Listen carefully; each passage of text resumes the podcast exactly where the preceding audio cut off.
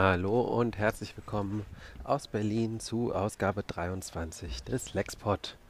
Und das Thema heute lautet 10 Things That Scare Me.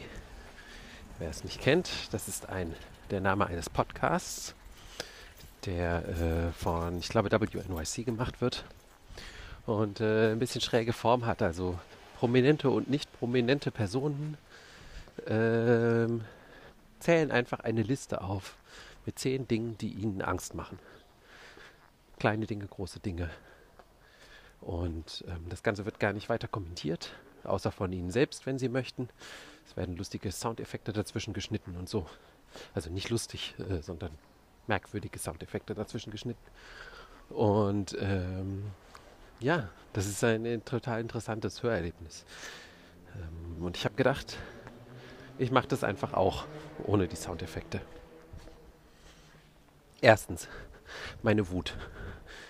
Ich glaube, die meisten Leute, gerade die, die mich nicht so gut kennen, äh, erleben mich in der Regel häufig, zumindest kriege ich das auch oft zurückgemeldet, als jemand, der irgendwie relativ ruhig ist und äh, irgendwie vernünftig und so, zumindest in den meisten Situationen. Ähm, aber ich habe äh, bestimmt, es gibt bestimmte Dinge, die mich irgendwie doch total wütend machen. Hilflosigkeit meistens. Äh, zu, zu, großer Stress.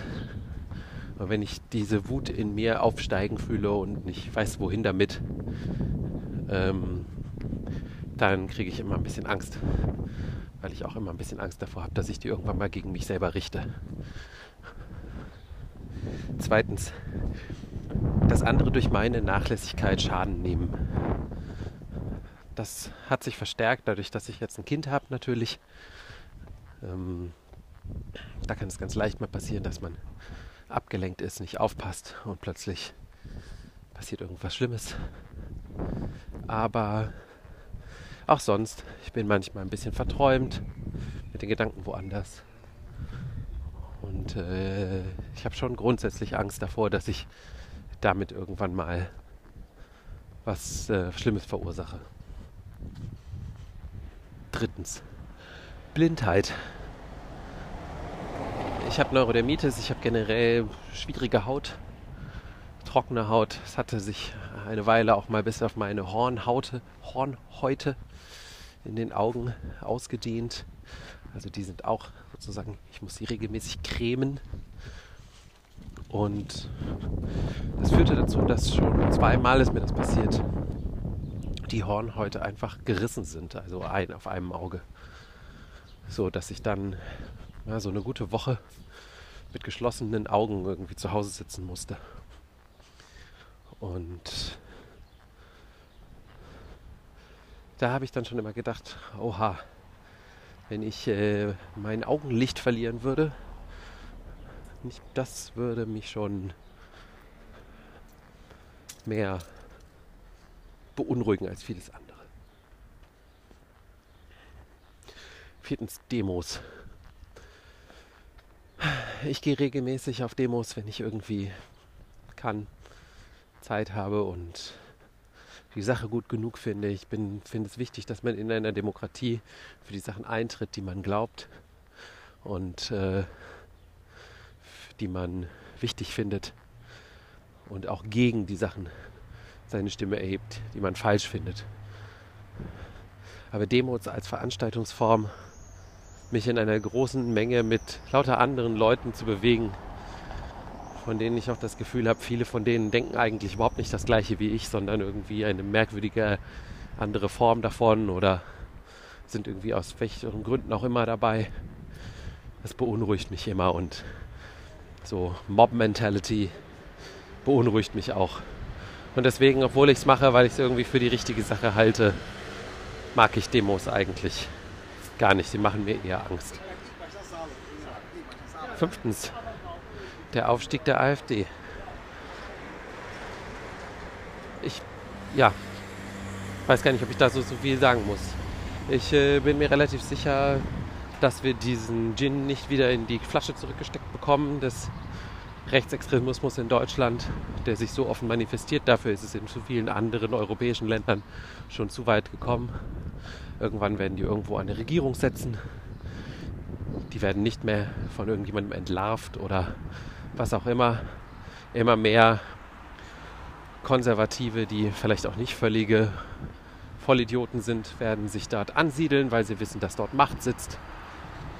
Und ähm, die Tatsache, dass Deutschland da aus seiner Geschichte nichts gelernt hat und irgendwie den so einem negativen, hasserfüllten Geist irgendwie wieder Raum gibt. Macht mich nicht nur traurig, sondern macht mir auch Angst.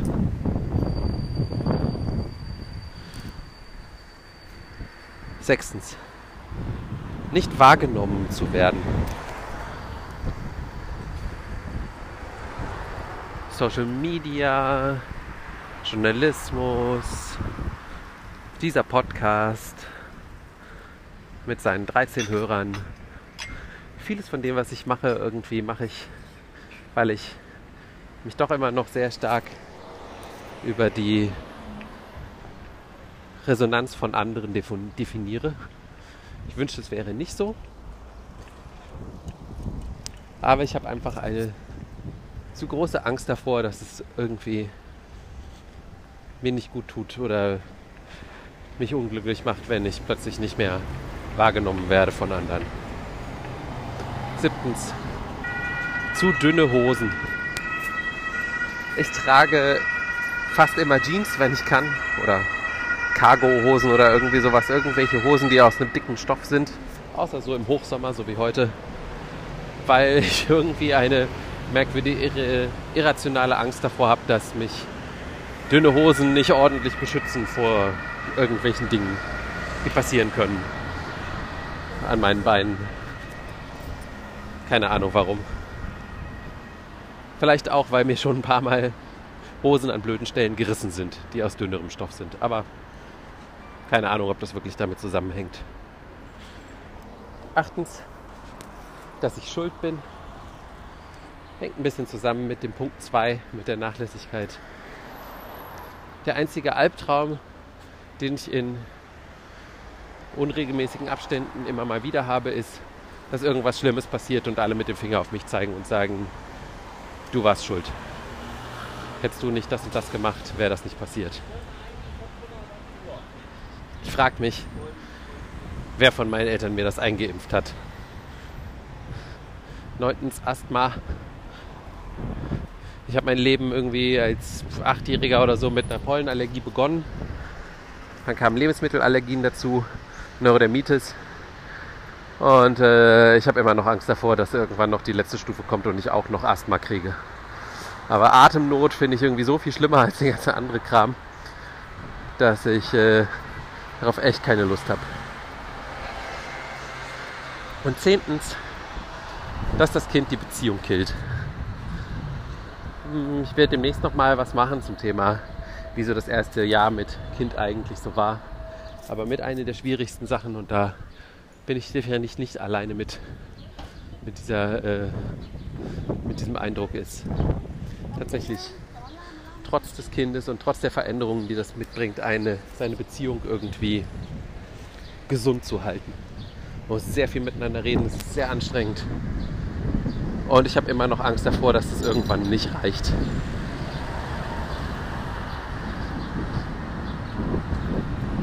und die Beziehung zerbricht.